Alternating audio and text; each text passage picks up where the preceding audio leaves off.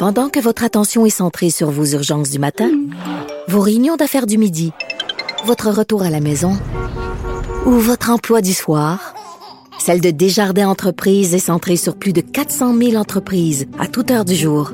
Grâce à notre connaissance des secteurs d'activité et à notre accompagnement spécialisé, nous aidons les entrepreneurs à relever chaque défi pour qu'ils puissent rester centrés sur ce qui compte, le développement de leur entreprise.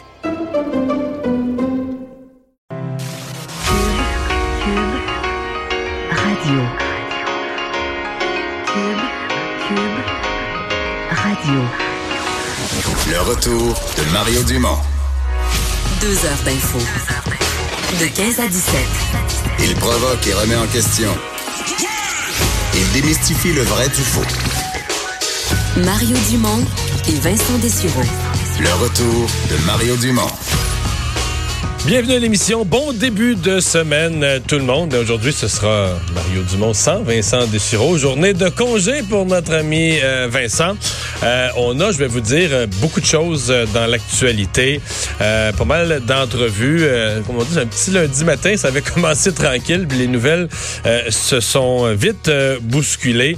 Et je commence tout de suite en vous disant que la ministre Geneviève Guilbeault était à Sainte-Marthe-sur-le-Lac pour une conférence de presse il y a quelques minutes. Euh, il y a pas mal d'insatisfaction là-bas. Il y a pas mal de déprimes aussi. Nos collègues journalistes qui sont sur place euh, ont vu des, des sinistrés euh, qui étaient à certains à la porte, certains qui voulaient manifester, certains qui voulaient rentrer, déranger la conférence de presse. Certaines personnes qui sont choquées, d'autres qui sont carrément comment dire, euh, découragés, euh, désarçonnés, euh, désabusés. Euh, il y a des poursuites. Les poursuites se multiplient, entre autres des poursuites contre la ville. Donc, le ministre de la Sécurité publique qui a assuré que son ministère travaille très fort, qu'on veut traiter tous les dossiers, a dit que la, la majorité des gens à Sainte-Marthe-sur-le-Lac ont déjà reçu de l'argent maintenant.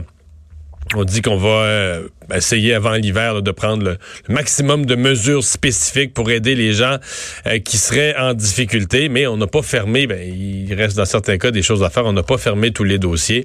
Donc euh, voilà, donc Sainte-Marthe-sur-le-Lac, la tentative, disons, de la ministre Geneviève Guilbeault d'aller calmer les esprits là-bas, d'aller calmer la grogne, une grogne qui est assez, qui est contre le gouvernement, qui est contre la municipalité elle-même. Les gens qui, je comprends, hein, les gens qui poursuivent leur municipalité, ils sont furieux, ils ont l'impression que le gouvernement et la municipalité, les deux, n'ont pas pris les mesures sérieuses pour protéger leurs digues, donc ils sont, ils sont fâchés.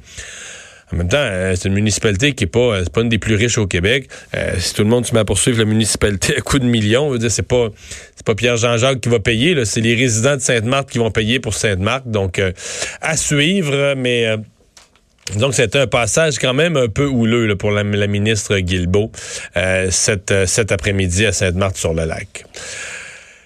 On était euh, vendredi après-midi au moment de faire l'émission, euh, on voyait augmenter, je vais vous dire, on voyait augmenter à vue d'œil là, 200 000, puis après ça c'était 300 000, tout à coup à la fin de l'émission c'était 500 000 euh, abonnés d'Hydro- d'Hydro-Québec qui n'avaient plus d'électricité, donc ça a augmenté assez vite durant la, journée.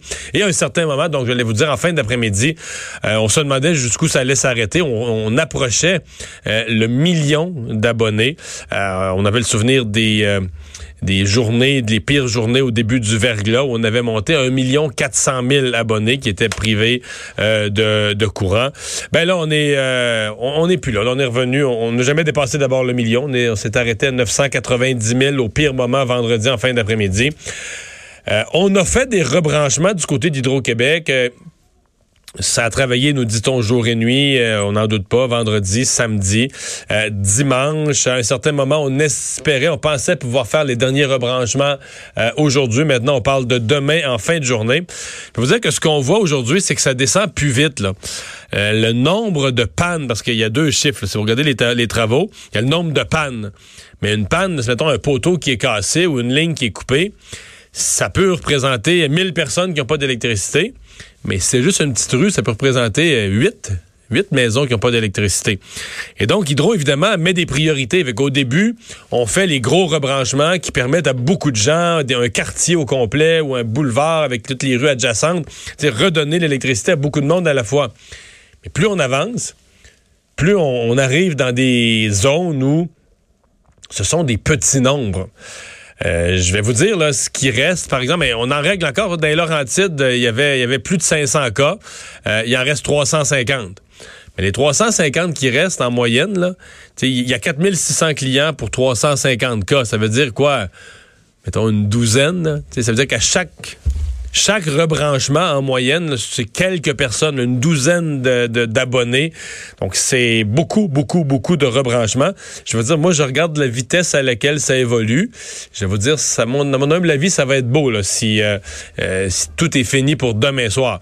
Puis bon, 40, 48 000 clients qui ont toujours pas d'électricité. La plupart de ces gens-là n'ont pas d'électricité depuis vendredi matin. On est rendu à lundi après-midi. Alors, on va parler à une dame tout à l'heure qui a, eu ça assez dur. Les régions où c'est le pire, de loin, c'est l'Estrie qui est la pire région du Québec. Ensuite, euh, Laurentide, Chaudière-Appalaches, Montérégie, les trois autres régions, il y a pas mal de problèmes.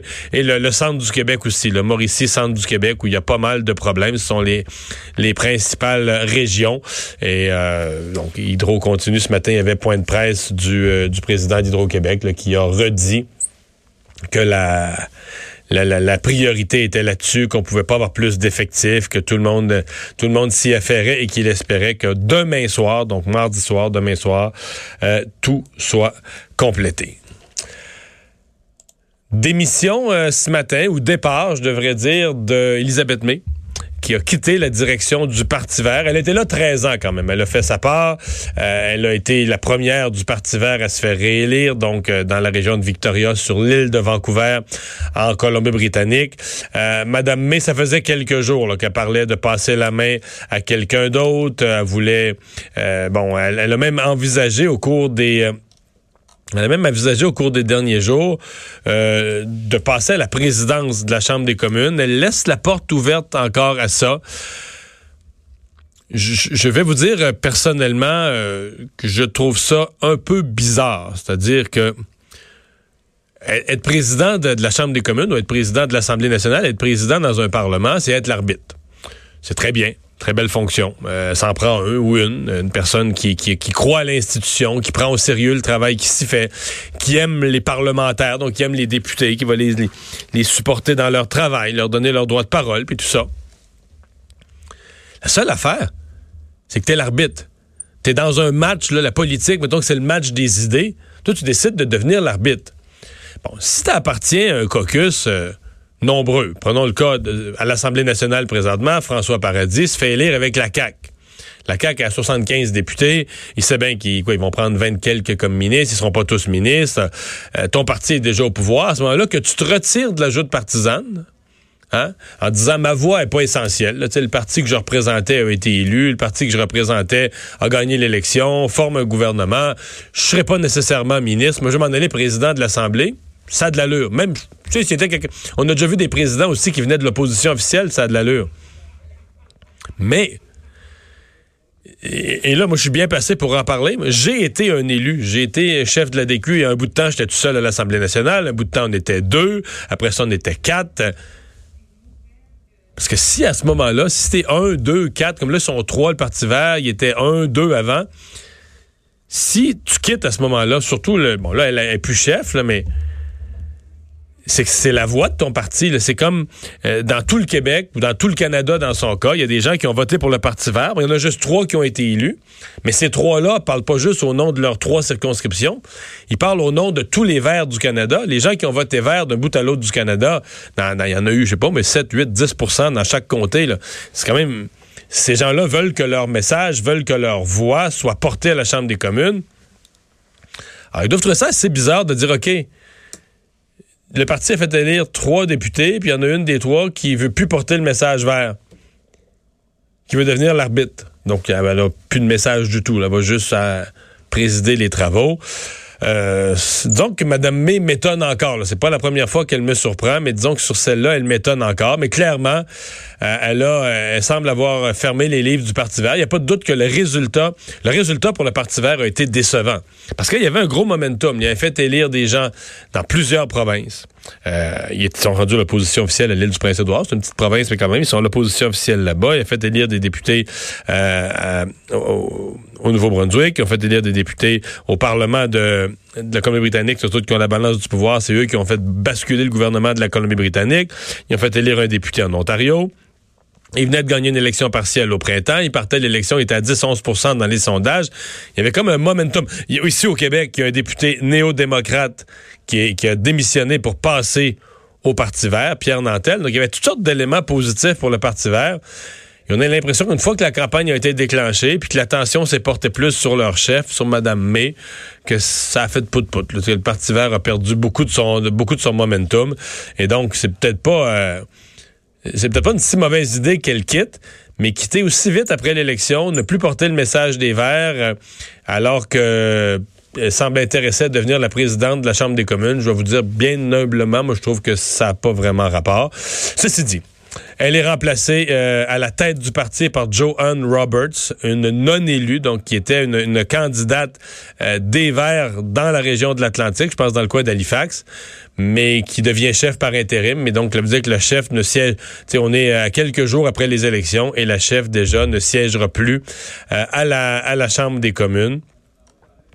Euh, on dit que le, véritable, parce que ça c'est une leader par intérim, le, véritable chef des Verts va être choisi dans un congrès du parti qui va se dérouler dans un an, qui va se dérouler à Charlottetown, à l'île du Prince-Édouard, en octobre 2020. Donc voilà pour Madame, euh, voilà pour Madame May. Je vous parle d'Éric Salvaille. Euh, Éric Salvaille qui a peut-être un peu pris tout le monde par surprise. C'est que ce matin, il y avait passage au il y avait passage euh, au, palais de justice. Éric Salvaille n'était pas présent, mais il était représenté par son avocat. Euh, son avocat qui a annoncé euh, au juge qu'il changeait d'idée pour ce qui est de la pour ce qui est de la, stratégie. initialement, il avait dit depuis le début, il avait dit qu'il voulait être jugé par un jury, donc il voulait que le procès se déroule devant juge et jury. Et donc, euh, Éric Salvaille qui a changé d'idée pour maintenant que le procès pour agression sexuelle se déroule, devant un juge seul. Je vais vous dire, ça, euh, on, se questionne, on creuse les ménages. Pourquoi? C'est quand même, je dirais, un gros changement. Je sais que plusieurs s'étaient dit, euh, pourquoi un jury? Est-ce que, est-ce qu'Éric Salvaille a confiance dans la, une certaine, on va dire, sympathie du public ou sa capacité que bon dans un procès parce que des gens des gens le connaissent déjà une opinion initialement favorable à lui euh, que sur un, jury ça prend l'unanimité souvenez-vous hein. Alors peut-être qu'il misait là-dessus et là tu dis ah, pourquoi il renonce à ça? Est-ce que c'est le dévoilement de la preuve il y a quelques semaines où lui et son avocat se disent Eh boy, on n'avait pas vu l'ampleur de ce qui va être dit, de la preuve, des témoignages. On sait pas trop, là. Euh, qu'est-ce qui a fait changer d'idée? Mais est-ce que c'est ça? Est-ce qu'on aurait tout à coup peur de comment un jury pourrait réagir, pour qu'on aime mieux euh, en faire une question qui est beaucoup plus une question de droit face à un juge seul? Il y a, on ne sait pas pourquoi, mais il y a clairement un changement de stratégie qui est là. Et donc, euh, Éric Salvaille, procès qui va se dérouler en février le procès qui se déroule du 17 au 20 février. Éric Salvaille accusé d'agression sexuelle, harcèlement criminel et séquestration euh, en lien avec des événements survenus en 1993. Donc ça va être euh, certainement un procès très très très suivi, mais on n'aura pas la dans le procès, on n'aura pas la, vous connaissez un peu le scénario quand on a des des jurés, euh, les jurés qui sont séquestrés, le dramatique de trois, quatre jours, le jury enfermé dans une salle, etc. On n'aura pas ces éléments-là euh, concernant Éric Salvaille.